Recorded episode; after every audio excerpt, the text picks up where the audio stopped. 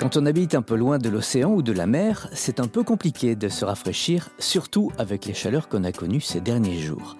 Les piscines municipales sont prises d'assaut et si vous voulez un petit peu de tranquillité, eh bien, il y a mieux.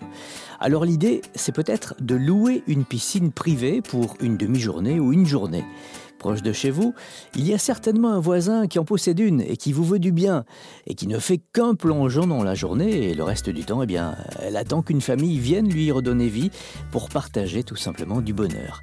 Il existe des sites qui se chargent de tout, comme swimmy.fr ou louerUnePiscine.com, qui font le lien entre les propriétaires de piscines et les baigneurs sans piscine. Partout en France, elles vous tendent les plongeoires et vous déroulent le liner. Bref, n'attendent que vous et vos enfants, qui évidemment aux anges.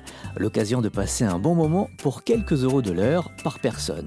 De l'autre côté, si vous avez une piscine, vous pouvez la rentabiliser en la louant.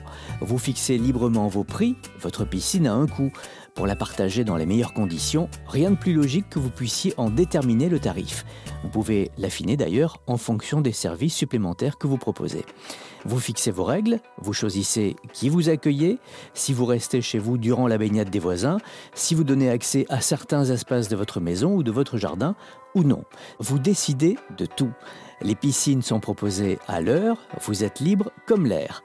Très important, les sites souvent incluent automatiquement une assurance au cas où.